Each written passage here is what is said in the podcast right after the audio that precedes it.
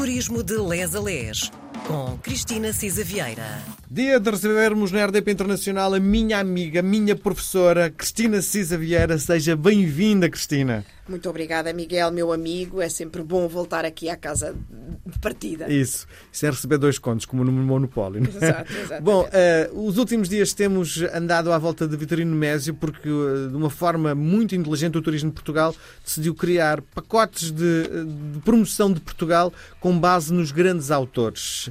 E, ao longo dos últimos meses, temos andado de norte a sul do país, aterramos nos Açores, pelo grande escritor, provavelmente uh, o maior, nome maior da literatura açoriana, Vitorino Mésio. E hoje, depois de termos conhecido bastante a sua gênese literária, enfim, está na altura de olharmos para o legado escrito que nos dá a possibilidade de conhecermos a ilha através dos próprios olhos do autor. E a pergunta que lhe faço é: há referências na obra em sítios bons para se ficar? Ah, sim, senhores. Hum, Deixe-me só dar um apontamentozinho, ou dois. Um, não só a obra escrita, como quem tenha curiosidade, nos eh, arquivos da RTP estão disponíveis os tais programas de que falámos. O Vitorino Mesi era, eh, além do mais, um excelente comunicador eh, do programa Se Bem Me Lembro. Portanto, estão disponíveis para quem quiser também conhecer melhor a cultura e o conhecimento deste homem maior e que soube, de facto, comunicar com uma naturalidade enorme numa televisão a preto e branco, num mundo a preto e branco. Mas com a vantagem de só haver um canal, não é? Exato, exatamente, exatamente.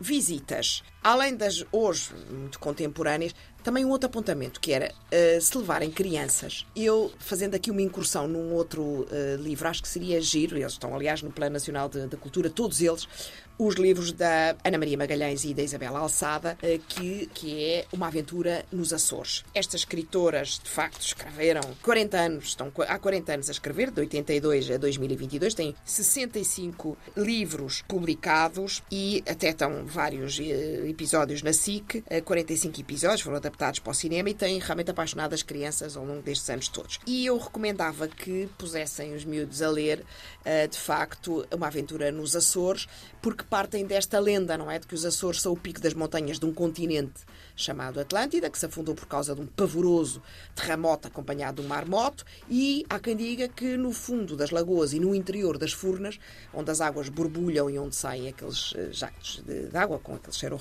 horrendo a enxofre, encontram-se vestígios de uma fantástica e riquíssima civilização, possuía um metal mais valioso que o ouro e a platuna, o oricalco. E é isto que as personagens de uma aventura, portanto, as gêmeas, o Pedro, o Chico e o João, vão viver esta aventura nos Açores e é muito giro. Acho que vale a pena meter os miúdos a ler. E ainda a não ler está isto. provado que isto não seja uma lenda, não é? exato, exato. Também há quem diga que em Santorini, na, na, grande cratera do vulcão, também está lá os vestígios da Atlântida. Portanto, há vários que se apropriam da dita lenda, mas é como outro diz, se não é vera, é bene trovato. Uh, ora bem, portanto, visitando a horta, algo indispensável hoje o Peters Café. Sem dúvida. O Peters Tomar é o gin, centro. é? Exatamente, o gin uh, é, é, o gin tónico mais famoso do mundo.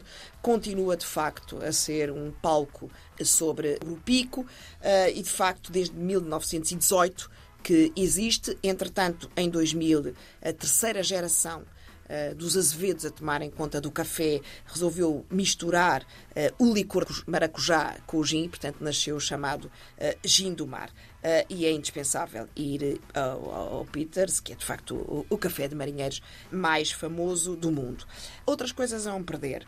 A caldeira, portanto, está na gênese de, da ilha, é uma grande depressão. Lá está a tal que os, as gêmeas e os outros personagens vão andar ali à, à, volta disto. O vulcão e centro de interpretação dos Capelinhos continua a ter atividade chamada atividade uh, vulcanológica. Uh, no entanto, a última erupção foi em 1958. A mais importante marina uh, dos Açores é a Marina da Horta. É a quarta mais visitada em todo o globo é extraordinário, de facto. E ali tem outra coisa engraçada, porque os iatistas vão deixando pinturas no, no pardão e, portanto, é uma exposição de arte ao, ao, ar livre. A fábrica da baleia de Porto Pinho. Também há um espólio baleeiro importante. Gastronomia. Polvo guisado com vinho, caldo de peixe e a caldeirada são pratos típicos feialenses, como doces as fofas uh, do feial. São os bolinhos de massa com sementes de funcho e têm um creme à base de ossos, etc, etc. E, de facto... É muito distante a gastronomia de São Miguel para a da Horta? Há muito à volta do mar, de facto, mas cada um se apropria. Mas é que, olhando para aquilo que a Cristina acaba de dizer, nada tem a ver do que nos episódios que nós, quando falámos do São Miguel. exceto eu tenho ideia que há qualquer coisa à volta do milho que nós falámos também, que o pão de milho também eh, era usado. Tenho ideia que foi também na terceira ou coisa que, que o valha. Aqui, por exemplo, é muito usado também o inhame. De facto, há uma aculturação eh, distinta. Esta questão do polvo com vinho tinto, eh, não topamos com ela em mais nenhuma das ilhas. Portanto, muito, muito, muito típico. Há, de facto, vários sítios nas ilhas que são referenciados pelo Mésio, eh, o Solar dos Remédios, hum, a Igreja da Misericórdia, mais, por exemplo, no Corsário das Ilhas, eh, são apontamentos geográficos, o Pátio da Alfândega, o Tanque do Preto, e, portanto, há, há várias referências que estão sendo sinalizadas, eh, a Casa das Tias, por onde ele passou. E é isso que também, é por isso que o turismo também é guiado por aqui, não é?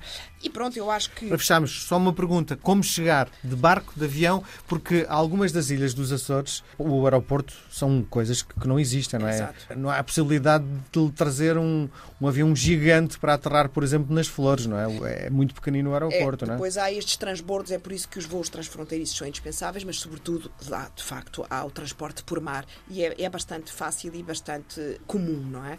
Tínhamos dito outra vez, há voos diretos de grandes aeroportos internacionais e os nacionais, não é? Portanto, Mas só para São. Miguel e para a terceira, não é? Exatamente. Porque depois exatamente. temos que apanhar um avião mais pequenininho. Porque... Exato. Não, não, não, e ainda bem, não é? Quer dizer, também não, não faz sentido. Ou Então a ilha toda ficaria tomada. Onde estar, onde ficar, eu recomendo que consultem a plataforma clicktoportugal.com, que é uma eh, plataforma da Associação de Hotelaria de Portugal, mas é um site oficial. A marcação é feita direta nos hotéis, mas podem navegar eh, e procurar, quer em razão das categorias dos hotéis, da localização, dos É caro? ratings. Ficar nos Açores. Olha, por exemplo, se quiser ficar num hostel que é muito engraçado, o Engenho Boutique Hostel, eh, mesmo eh, no pico, eh, neste momento estava a 58 euros. Portanto, mas eu não sei se é em quarto individual, se é em quartos partilhados. Eh, há pouca oferta e em picos de, enfim, de procura é sempre mais caro. Off-season, ou seja, Sim. fora das épocas altas, eh, é melhor. Mas há muita, muita, muita disponibilidade. Eh, no nosso hum, Click to Portugal temos pelo menos 21 unidades e, portanto, e isto tem a vantagem de não pagarmos a intermediação sem, sem desprimor para as intermediárias e para as grandes plataformas. Cristina, encontramos na Madeira? Para a próxima Para a semana? próxima vamos até à Madeira, Muito bem. senhora. Grande beijo até à Madeira. Beijinhos, beijinhos a todos.